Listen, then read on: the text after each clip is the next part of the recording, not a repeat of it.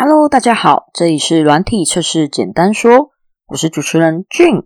这集是第十五集，要分享的内容是如何撰写测试案例，还有设计测试案例的时候需要留意的事情有哪些。那本节目内容大约二三十分钟，预计两周发布一次，等不及也可以直接发 email 找我。如果愿意小额赞助我继续分享，欢迎使用节目资讯的赞助连接。如果喜欢这个节目，也欢迎分享给你的出品 gay 表。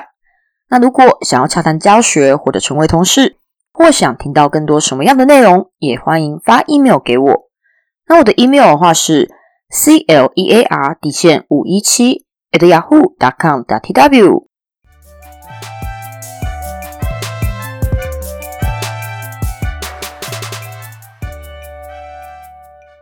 好的，那么如何撰写测试案例呢？如果你不知道要在什么时候开始进行，直接跟你说，确认需求后，你就可以立即着手设计了。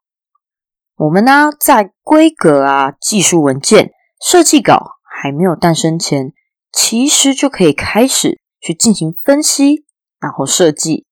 之后，我们只要在视情况去做一些微调就可以了。我们不用等到文件出来以后才。开始，也或者是开始开发后才开始。我们只要在需求确认清楚之后，就可以立即着手设计了，不用花费时间在等待上面。那么，如果你是新手，不知道怎么下手的话，那最简单的新手起步就是一个确认点，就是一个测试案例。那如果你想要进阶延伸的话，你可以依照。用户实际发生的故事案例，也就是一段有主角、配角、有故事缘由、有发生时间、发生地点的 user story。那么，先回到新手起步的一个确认点，就是一个测试案例。我可以简单说明一下它的方向以及它的缺点。那它的方向的话，就是你可以针对新需求去思考。功能跟使用的情境有哪一些？然后再划分测试的一个群组，然后详细的列出测试的目的，确保涵盖需求与规格。最后再依据测试目的去撰写详细的测试步骤。如果时程比较紧急的时候，你也可以先依照。测试的目的进行测试，等之后有空再补齐测试的步骤。但是这个时间较紧急的做法，我比较不建议这么做，因为这个做法可能会有认知上面的差异。然而，照理说，无论由谁来测试，预期的测试结果应该是相同的。也就是说，这个一个确认点就是一个测试案例。如果你只写目的就进行测试，你有可能在不同人老鸟跟新人之间，他们的认知上面就会有落差，那测出来的结果可能就会有一点不一样，因为他们的手法可能就不同。所以说，详细的一个测试步骤还是要去补齐。如果先依照目的来进行，就有可能会发生认知落差，而导致测试的结果彼此其实认知上是有点不一样的。但如果这个 range 是可以接受的，那可以先稍微用这个方式进行。那么一个确认点就是一个测试案例，这样子的做法有个缺点，就是它的维护成本很高，牵一发就动全身，一个操作步骤的改变可能会有数十个或数百个测试案例也要跟着改，维护成本相当的高的。再来是。用一个确认点就是一个测试案例的方法，如果设计不良，也有可能会发生发现的 bug，可能会被认为是小问题而拖延处理，甚至延到下一版。那这个就有可能会衍生出 QA 跟 PM 好像是对立的场面，但其实只是观点不同而已。尤其在用一个确认点就是一个测试案例的这个做法上，更容易会发生这样子的一个对立局面。那这个就是新手起步一个确认点，就是一个测试案例的方向跟缺点的部分。那么进阶的延伸，刚刚有提到，就是用用户实际发生的故事案例，也就是 user story。那这边的话会分成重点、还有方向跟缺点来讲。重点其实就只有一个，描述事情，而不是描述画面。再一次哦，描述事情，我们关注在事情上面，而不是描述画面，不是描述画面上面的一切。给个方向，这项产业最竞争的核心价值，这个地方可能会有什么实际的案例呢？还有用户日常作业使用的服务，用户日常作业会用到的服务，那代表。它不管优先级如何，它就是会影响到用户的。再来第三个业务会拿去推销的卖点是什么？还有一个客服常接到的问题回报又是什么？还有一个或许有些人他会拿来实验的，就是公司里面来的新人，让他去玩玩我们的系统，然后。新人常常都会误踩的那些地雷，这种直觉会踩到的情境啊，用户一定也会遇到，这也是一个方向。还有一种是，每到一个季节或者是一个时间点，用户就一定会使用到的服务。比如说，最近这个月大家都报所得税了吗？你是怎么申报的呢？你使用 Web 线上？还是你把下载安装软体用离线的方式呢？这个就是我们每年到某一段时间，我们就会使用到的服务。那也就是说，这个东西它通常是有时效性的，而且啊，用户一定会拖到最后一刻才来使用。然后一出问题，我们的客服电话就会满线爆炸。那工程师这边、QA 这边、PN 这边。可能也会收到各种我们的业务单位、客服单位开始疯狂的轰炸私讯，说问题一大堆，怎么会这样子？我们就会满线爆炸，在那个时间点才会发生的案例。如果平常没有去注意到它，等到发生的时候就来不及了。比如说，你可以想象你的所得税申报遇到问题，导致你没有办法成功申报，结果。就这样导致了你错过了申报时间，因为你可能是在月底的时候才进行，然后出了一个问题，你就申报不了，你还不气得跳脚吗？你要被罚款的呢。那当然你会去抗议啊。那其实我们的提供的软体啊服务系统也会有类似这样的一个状况。所以说这些地方就是每到一个季节或时间点，用户一定会使用到的服务。这也是一个方向。那重述一次重点，就是描述事情，而不是描述画面。那我们会有几个方向：这项产业最竞争的核心价值，然后用户日常作业使用的服务，业务会拿去推销的卖点，客服常接到的问题回报，公司新人每次都误踩的地雷。还有，每到一个季节或时间点，用户一定会使用的服务，这些就是我们的方向。我们可以透过这些方向去找出用户实际发生的故事，那些案例，那些 user story。那这样子的一个做法，还是会有一些缺点的，比如说开发、测试、设计这些人员的价值观。很有可能跟用户是完全不同的，所以如何找到真切了解用户的产品经理、业务、客服或是其他的职务的人，来求证这些案例的价值是相当重要的。我们不要凭空想象，我们想出来之后，我们推测出来之后，我们一定要求证、假设，然后再求证。这个是相当重要的，而且你要找对人。这边的话，我们可能就是会发生方向错误，以为用户在意，结果用户不在意，或者是用户真的不在意，但他老板在意。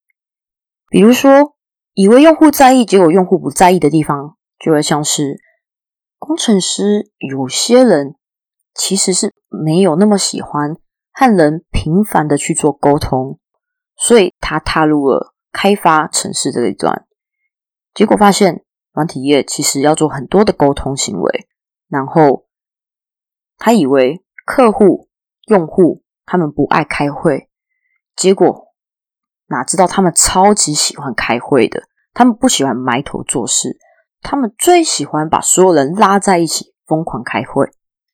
那这时候那些开会的一些服务，我们以为不重要，结果并不是我们以为的这样子。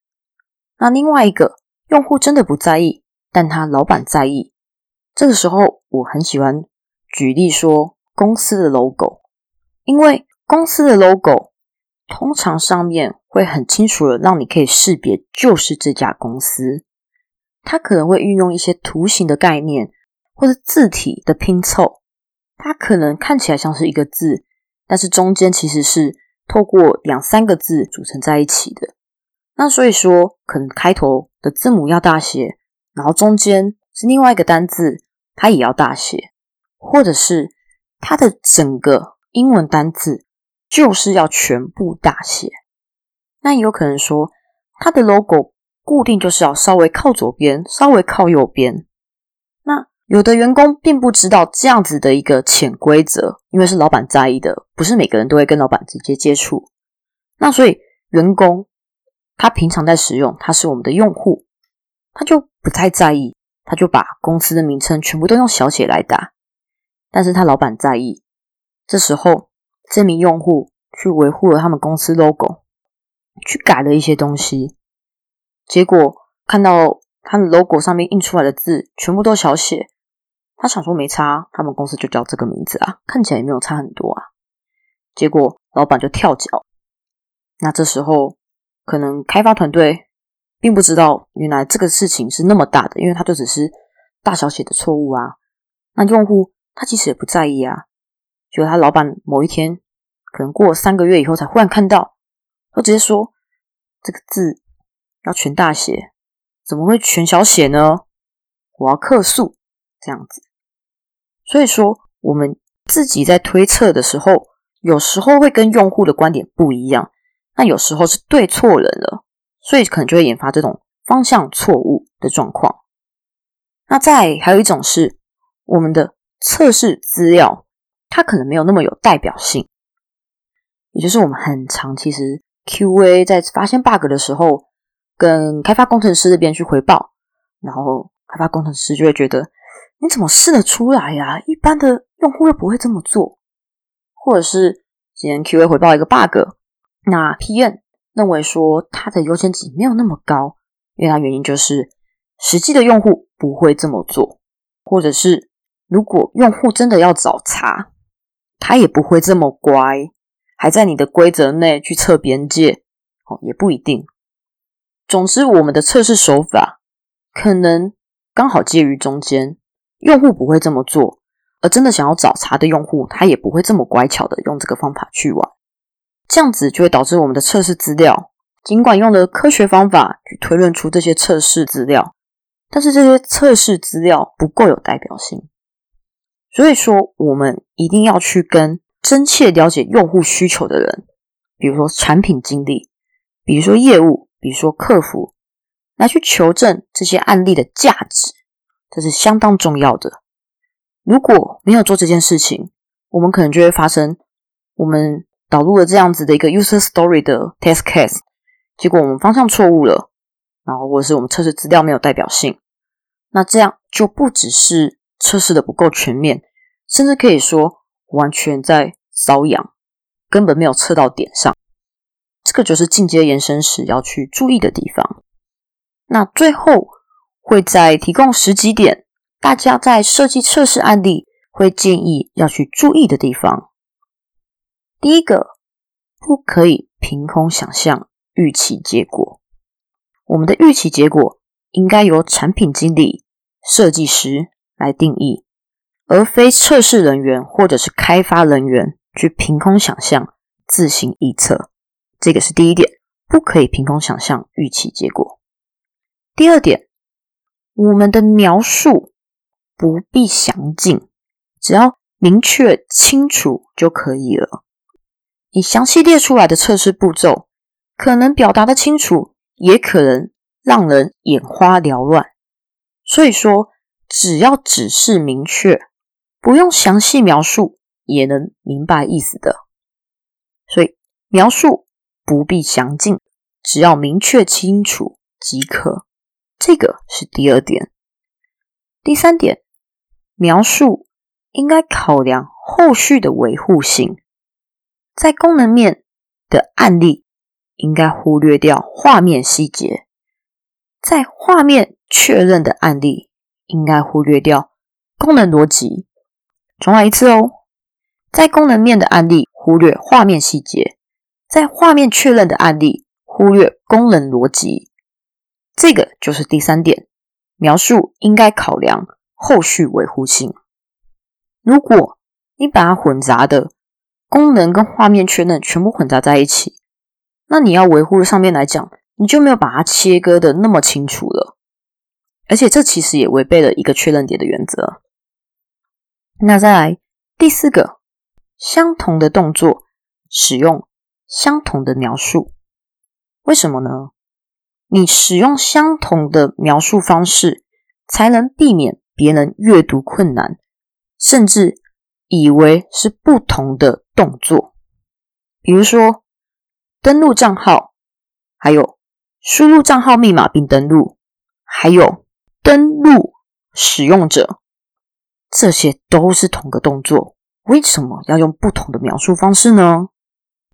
然后第二个是未来回头去搜寻测试案例的时候，才可以避免因为使用不同的选字，导致找不到测试案例。比如说，同个动作却有不一致的选字。刚刚讲的登录，登录的录到底是入口的入，还是入影的入？那我这边的咬字可能没有那么清楚，但是入口的入跟入影的入，大家会知道这是两个不同的字。因为现在其实有些人注音可能也没有学的那么好。那登录它的录到底是用哪一个？可能会有两种写法。那不同的选字，你在搜寻上面你就要花两倍的功，更不用讲如果它还有不同的解读方法的话。那还有一种是。多国语系的公司，中文这边常常会遇到简体中文跟繁体中文混合使用，那有时候是肉眼看不出差异的，结果这个字的文字编码就是不同，在系统那边可能就会出错，那你在搜寻的时候你也搜寻不到它。像最基本看得出差异的就是爱心的爱。繁体中文是有心在中间的，但简体中文的爱是没有那个心的。那还有一种是一个图示有多种名称，没有定义。比如说收藏功能的图示，英文要称为 heart 还是 like，中文要称为红心还是爱心。那如果未来这个收藏功能的图示，换成了比赞的图示呢，又要怎么称呼它？比赞还是赞？然后又再换一个图示，又要改 case 了吗？所以说，我们在相同的动作要使用相同的描述，免得衍生出搜寻不到或是误解为不同动作的情况。那这个就是第四点。那第五点的话，就是要避免复杂的测试步骤。复杂的测试操作应该借由 user story 去进行，或者是在空档的时候进行探索测试。最重要的是，那么复杂的测试步骤真的只有一个确认点吗？是否可以再拆分为不同的测试案例呢？这个可能需要想一下。那这个避免复杂的测试步骤就是第五点。第六点，合并。连贯性的动作，如果测试步骤超过十五个，建议可以观察看看有没有连续的类似的动作可以合并，避免影响到视觉混乱。合并连贯性的动作，这个就是第六点。那第七点，以终为始，以顾客角度设想。以终为始的终是终点的终的意思，始就是开始的始。我们以终点作为起点，以顾客角度来设想。这就是前面说到，以开发者角度思考的时候，容易忽略掉最终使用者。真正的需求以及可能遇上的情况，因此应该以最终使用者的角度为出发点，然后我们再去求证，求证真切了解客户的人。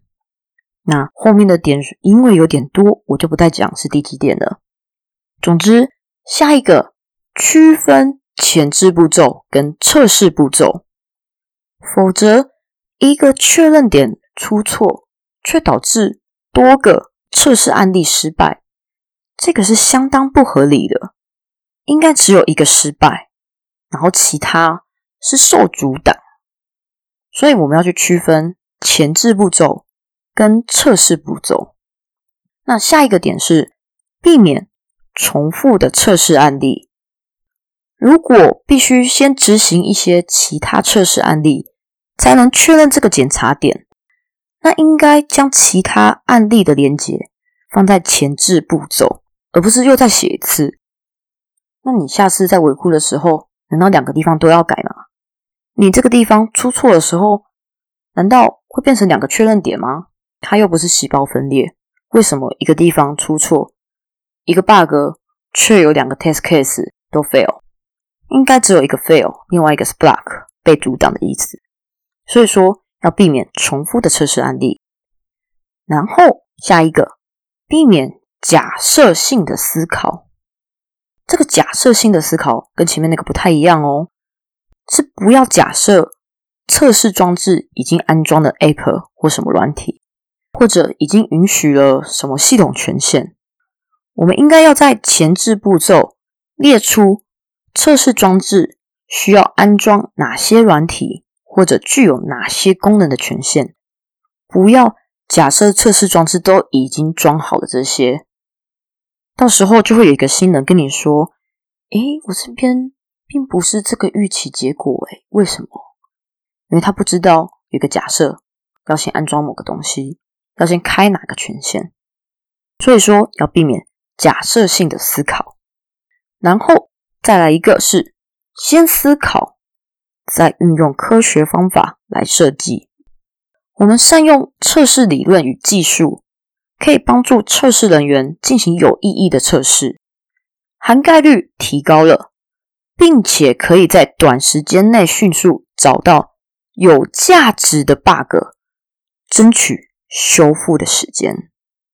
还有借由系统的使用案例跟用户实际发生的故事案例。相辅相成，确保兼顾测试使用者角度与功能规格。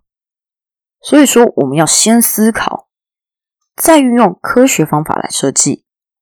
那下一个是测试完毕，记得恢复原貌。所以你要把怎么恢复原貌写在上面。我们在设计测试案例的时候，必须考量到在测试完毕后。将测试环境恢复到测试前的状态，避免导致测试环境脏脏的、不稳定，无法继续使用。那最后一个要留意的点呢，其实就是多讨论、多探索测试，互相检阅。我们透过讨论、审视测试案例以及探索测试，可以发现一些遗漏掉的小细节，或者是。没有测试到的地方，而这些都是我们按照既有的思考去写 test case 的时候都有可能会忽略的。因为你今天没有去得知另外一个人观点，那你可能想的东西就只是既有认知下产生的 case，那有可能测完整个 case 之后都找不到问题，结果另外一个人看他的观点不一样，那他写的 case case 可能是怎么样子？那他的 case 可能才可以找到 bug，也有可能讨论完的结果，两者的 test case 加起来都测不到 bug，或找不到最核心的那个大 bug。所以这时候你要多探索测试，你实际去摸系统，你才能了解到系统有可能跟你想的不一样。那当然，最后就是要互相检阅、互相讨论、检阅，还有探索测试，我们才可以尽量的去发现到这些遗漏掉的小细节。多交流，我们就可以发现到一些彼此可以互相学习或者是漏掉的地方了。那以上。就是我们这次第十五集的内容。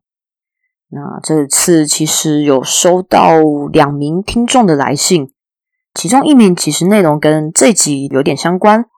这个是一个 Junior 的 Q&A 有发信问我的关于一些 test case 的部分，所以希望你可以听到这一集内容，希望对你会有一些帮助。那另外一位听众，嗯，他的问题是比较详尽的。其实我有先发信回复他，有征求他的同意，在下一集的时候跟大家分享一下他的提问是什么，然后我的回复是什么。因为或许他的疑问别人也会遇到，那那还是希望这个节目可以帮上彼此的忙。那其实关于这个节目，我有在思考，除了提供赞助连接之外，是不是要提供单次的一个付费咨询呢，或者是学习的工作坊呢？也或者是其他的服务订阅制之类的。那如果听众有一些什么想法，也欢迎提供建议给我，欢迎发 email 给我。那当然我可能不会那么快的回复，毕竟 Pockets 的是工作外的时间，跟家人朋友相处时间之外，就是一个兴趣所在啦。那所以说会空出时间去回复大家，但我一定会全心全意的去回复你的问题，去回信。去看你的信中内容说了些什么。那我的 podcast 节目也在很多地方都有上架，如果你喜欢的话，也真的欢迎你分享给你的朋友。那这次就是我们的第十五集内容了，希望以上的内容可以帮助到比较 junior 的 QA 刚踏入 QA 这条路的时候，如何下手去设计一个 test case，可以有一个方向，也知道要注意什么点。那这里是软体测试简单说，我是主持人俊。我们下一集再见喽，拜拜。